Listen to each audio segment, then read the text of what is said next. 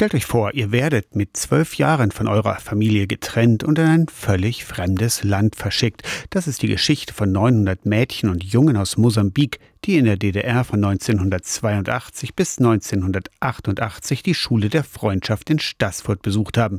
Franziska Raposo war damals eine der Schülerinnen in Stassfurt und sie erinnert sich. Außer Berufsausbildung was für mich schlecht war. Das war eine sehr gute Erfahrung für mich. Die Ausbildung zur Schneiderin wurde in ihrer Heimat allerdings nicht anerkannt. Die DDR hat die Kinder als Erntehelfer eingesetzt. Rassismus ist ihnen auch begegnet. Natürlich. Ein Schüler wurde sogar ermordet.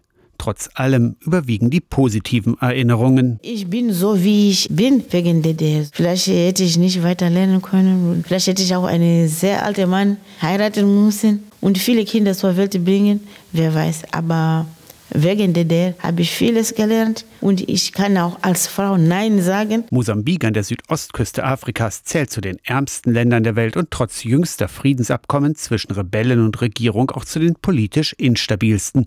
Mädchen und Frauen führen ein hartes Leben, berichtet Franziska Raposo. Häusliche Gewalt. Die Mädchen heiraten auch sehr früh, gehen nicht zur Schule werden auch frischwanger. In Mosambik engagiert sie sich für Frauenrechte. Sie wünscht sich, dass die Geschichte über die Schule der Freundschaft nicht in Vergessenheit gerät. Es gibt viele Leute, die nicht wissen, dass es eine Schule der Freundschaft gab, wer da war und was haben dort gemacht. Über die Schule der Freundschaft hat die evangelische Erwachsenenbildung anlässlich des 40-jährigen Jubiläums im vergangenen Jahr eine Ausstellung konzipiert. Die Ausstellung aus 29 Tafeln zum Aufhängen kann kostenlos ausgeliehen werden. Aus der Kirchenredaktion Torchs Thorsten Kessler